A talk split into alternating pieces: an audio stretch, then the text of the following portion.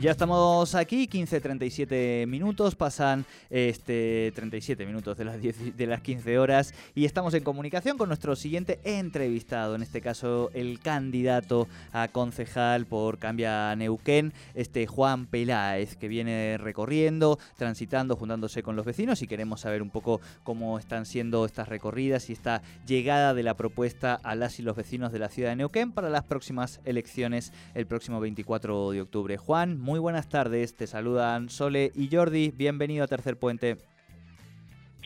Buenas tardes, Sole. Buenas tardes, Jordi. Muchísimas gracias por el llamado. Aprovecho para saludar a la audiencia del programa. Muchas gracias por llamar. ¿eh? No, gracias por, por atendernos. Bueno, ahí Jordi decía, vamos avanzando de a poco, eh, acercándonos a este próximo 24 de octubre. ¿Cómo van viendo o, eh, de cara a la gente? Es una campaña distinta. Eh, ¿Cómo van viendo de cara a la gente cuáles son aquellas primeras demandas o principales demandas que hay hoy en la ciudad? Estamos teniendo muy buena recepción, recorriendo todos los barrios, hablando con los vecinos hay problemáticas que se ven de, tono claramente municipal y hay otras temáticas que tienen denominadores comunes con problemas nacionales o provinciales. En general, nosotros decimos, y esto lo, repetimos con frecuencia, que en esta elección estamos enfrentando a un mismo adversario, que ¿no? El mismo adversario que enfrentamos en la elección nacional del pasado 12 de septiembre con Cambia Neuquén, donde nos fue también con la candidatura de Pablo Servi. En esta elección municipal también estamos enfrentando ese, ese mismo adversario. Es una cultura política que se da que se está dando lamentablemente en distintas partes del mundo y Argentina no escapa de esa realidad. Y dentro de Argentina se da también con claras notas de, eh, con claras notas de, esas características de populismo acá en la ciudad de Neuquén, ¿no? Políticas demagógicas, poco transparente, eh, gasto superfluo, gastos excesivos en, publicidad y en propaganda política, eh, incorporación excesiva de, personas al, Estado, creación de un gabinete amplísimo, y el municipio tiene 10 secretarías, 4 unidades de coordinación, 38 subsecretarías, es decir, los recursos no se utilizan para, para el bien común, para mejorar la vida de los vecinos, sino que se utilizan siempre con esa mirada tan cortoplacista y electoralista que genera el populismo. ¿no? Son notas universales que se ven muy presentes en este caso, en esta elección en particular. Un despliegue asombroso de, de clientelismo político, mientras uno se acerca a los barrios más carenciados, más se ve, lamentablemente todas las casas llenas de la fotito del candidato Claudio Domínguez, de cartelito, y no sabe que detrás de cada cartelito hay una familia en un estado de necesidad que, de la cual se están aprovechando, la política se está aprovechando, porque le da un plan, un plan social de 5 mil pesos a cambio de que tengan que poner el cartelito, tengan que publicar su foto en el estado de WhatsApp, en las redes sociales, en Facebook. Bueno, esas son notas claras del populismo, ¿no? de, de estar permanentemente en campaña, buscar mantenerse en el poder más allá de si las gestiones son buenas o son malas. Bueno, contra eso nos estamos enfrentando y, lógicamente que eso genera genera mala gestión, ¿no? Porque cuando los recursos se administran mal o se administran de esa forma, se dejan de, administrar en beneficio de los vecinos y causa eso un, un efecto, un impacto en la gestión la gestión actual se ve mala, eh, la ciudad está, invivible, o sea, donde vas eh, tenés baches, eh, hay malos olores porque ahí afloran las cuotas por todos lados, la ciudad está llena de, lugares intransitables donde uno se encuentra porque cuesta llegar por las cuadras hasta el río porque está cortado las cuadras, está cortado corriente, está cortado para el lado de la Pampa, está cortado para el lado de Ley Es lo mismo cuando uno va, hacia el lado del centenario. Eh, eh, es, un problema ya recurrente de, esta mala gestión que se está viendo, un, uso discrecional de los recursos en obras no prioritarias, no prioritarias en época de pandemia, en época de crisis económica.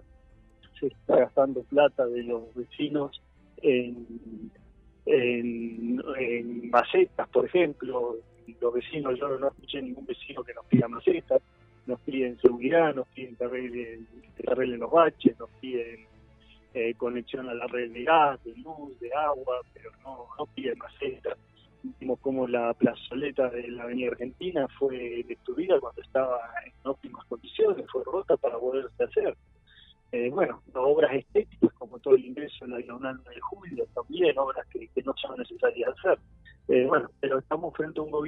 yo digo que tiene estas características populistas, que gasta millonada de, plata en, política, en la propaganda política. Eh, lo de Claudio Domínguez es inexplicable, no tiene forma de explicar de dónde sale el dinero para semejante campaña. Y encima se dan el lujo de eh, engañar engañar al electorado, ¿no? engañar a, la gente, engañar a los vecinos, a quienes tanto dicen respetar. Vemos la candidatura de, Guillermo Monzani, que es realmente una, estafa electoral, no, no, puede calificarse de otra cosa.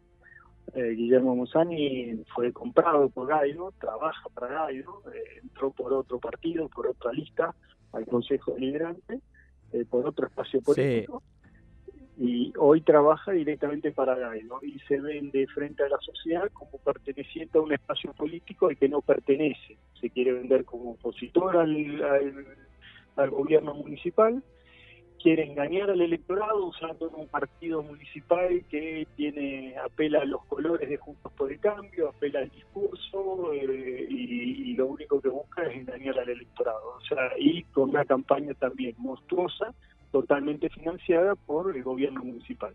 Bueno, esto es el populismo, ¿no?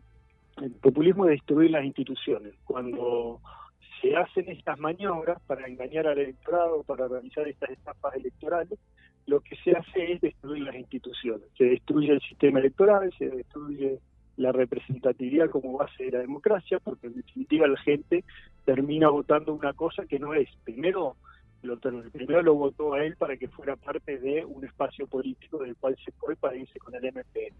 Y ahora quiere ir figurar como si fuera por un espacio opositor para juntar votos para el MPN. Bueno, es vergonzoso lo que sucede.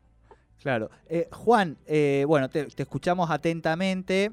Consultarte también, porque digo, has puesto sobre la mesa muchas denuncias en ese sentido en relación a la, a la campaña, ¿no? Y eso lo que yo me pregunto es, o el ciudadano entiendo que también si eh, eso se, se, se, puede cambiar, digamos, de hay resortes democráticos para modificar estas denuncias que vos estás haciendo, o simplemente uno lo, lo puede decir y en todo caso cuando haya una gestión con un nuevo gobierno, esa sería la posibilidad de cambio, ¿no? Digo... Sí, a ver, en primer lugar refiriéndonos a este a esto que estoy hablando de la estafa electoral que, está llevando adelante el gallo con y este engaño al electorado, bueno, lo, esta la forma de revertirlo es eh, diciéndolo, eh, porque no es la primera vez que sucede, no es la primera vez que el MPN hacen esto. Digamos, eh, eh. Remontarnos al 2019, donde Juan Monteiro, que hoy es el tercero en la lista de Monzani, hizo lo mismo. para Yo no hablo, Juan, perdón, tanto de las candidaturas, sino en, función de los recursos que administra, digamos, el Estado municipal de todos y todas los ciudadanos. A eso me refería. Después, en los entramados políticos, bueno, también es, es parte de lo que hablamos, ¿no? Sí, sí, sí. Eh, a ver, eso obviamente que desde el gobierno se cambia desde, el Ejecutivo se puede cambiar mucho mejor. Desde el Consejo Deliberante también podemos hacerlo. Nosotros en el Consejo Deliberante promovemos medidas de transparencia. Vamos a promover que, por ejemplo, haya límites en el, eh, gasto de la policía oficial. Hay que terminar con este despliegue de policía oficial por todos lados. Eh, por ejemplo, lo que hicieron con el boleto estudiantil gratuito. Eh, empapelaron toda la ciudad con el boleto estudiantil gratuito cuando eh, los chicos no podían ir a clase por la pandemia. Y después cuando era posible volver a clase, porque había menguado la pandemia, eh, las escuelas no estaban en condiciones. Eh, pero lo que les importaba a ellos era, por un lado, hacer el gasto propagandístico, porque eso les rendía electoralmente, y por otro lado, los vínculos que tiene también Gaido con las cuatro empresas que manejan la cartelería en la ciudad. Ustedes van a ver, en esta ciudad yo no, no puedo pegar un solo cartel soy el único candidato que no puede pegar un solo cartel, yo y algunos pocos más. Eh, ¿Por qué es eso? Y porque soy opositor, porque soy opositor. Sin embargo, vos ves a otros, por ejemplo, el caso de Monsañez, que salió junto con Claudio Domínguez en violación a la veda de papelar toda la ciudad. Bueno, esto es porque son un candidato oficialista, él, el pseudo opositor, y así varios más. Bueno, estas no puede ser estas vinculaciones que tenga el intendente con empresas tan ligadas a él, tan ligadas a él. Eh, yo ya lo denuncié con respecto a, las cooperativas con las cuales de sus propios funcionarios, con las cuales tercerizó la pensión de las plazas. Y no dijo nada, no dice ni una palabra, todavía lo sostiene al subsecretario de Espacios Verdes, que está denunciado penalmente, Fabián Ewersen, eh, en su cargo y no ha dado una sola explicación el intendente Gallo. Bueno, estas cosas no pueden ser. Eh, estas cosas, eh, la permanente eh, sensación y actitud de impunidad que tienen. Se comportan con absoluta impunidad. Te voy a dar otros casos de este comportamiento con absoluta impunidad que lleva adelante. Juan, perdón, pero... Sí. Ah, no, no, que me puedas hacer una como para ir redondeando, porque después me tengo justo otra nota más y nos vamos a las noticias rapidito. Y quería preguntarte también cómo continúan con, con las recorridas esta semana, ¿no? Eh, bien, recorremos todos los barrios eh, con reuniones con vecinos. Ahora estamos por llegar, por entrar en una reunión en Valentina Norte con vecinos de ahí. Después vamos a otra reunión en Toma Norte. Estuvimos hoy planteando y hablando con los vecinos en Santa Genoveva. Hay problemas que son recurrentes, que se repiten. El problema de la seguridad es un problema que se repite en toda la ciudad. Por eso nosotros también proponemos del Consejo Deliberante que se cree un sistema de monitoreo de toda la ciudad, como tienen otros municipios, por ejemplo el de Tigre, que haya domos en, todas las esquinas y, y, un sistema de monitoreo donde se pueda controlar lo que sucede, no solo para luchar contra el delito, sino también contra las contravenciones y disuadir cualquier conducta delictiva. El problema de la inseguridad se da en, absolutamente toda la ciudad, es algo eh, repetido en todos los barrios. Y el otro problema que es repetido en todos los barrios es el de los baches. Eh, bueno, eh, en la gestión anterior, que era una gestión eficiente, la de Pechi también existían baches, pero existía una reparación de los baches. Pues los baches se van produciendo por toda la cañería eh, defectuosa y en mal estado que tiene el EPA. El EPA va rompiendo y generándose por estas razones baches en toda la ciudad. Antes, en la gestión anterior, de una gestión que pertenece al espacio político en el que nosotros estamos, porque esto es otro otro otro ardid que, lleva adelante Monsanto usando la foto de Quiroga, ya a un punto de mal gusto. Quiroga pertenecía al espacio político en el que nosotros estamos, que es Cambia Neuquén, ¿no? Cambiemos. Él era afiliado radical, yo soy el presidente radicalismo. Sí, sí, sí, sí en nuestro espacio, eh, este era el espacio de, de Pechi Quiroga, donde Juan Quiroga es la candidata a diputada nacional. Bueno, este problema de los baches se repite en toda la ciudad.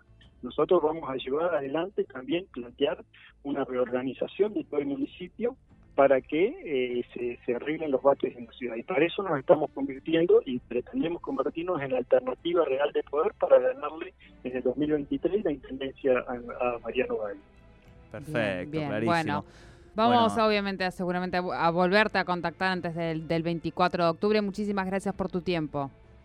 No, no, no. Muchísimas gracias a ustedes, Sole, Jordi. Sé que están cortos de tiempo. Les agradezco mucho la comunicación y siempre a disposición. ¿eh? Saludos a toda la audiencia. Muchísimas gracias. por el llamado. Muchísimas gracias. Hablábamos entonces con Juan Peláez. Él es candidato a concejal por la Unión Cívica Radical. Bueno, hablando cómo, cómo ve la ciudad, cuáles son las principales demandas y un poco aquello que eh, le parece injusto de otras, de otras candidaturas y algunas denuncias importantes, ¿no?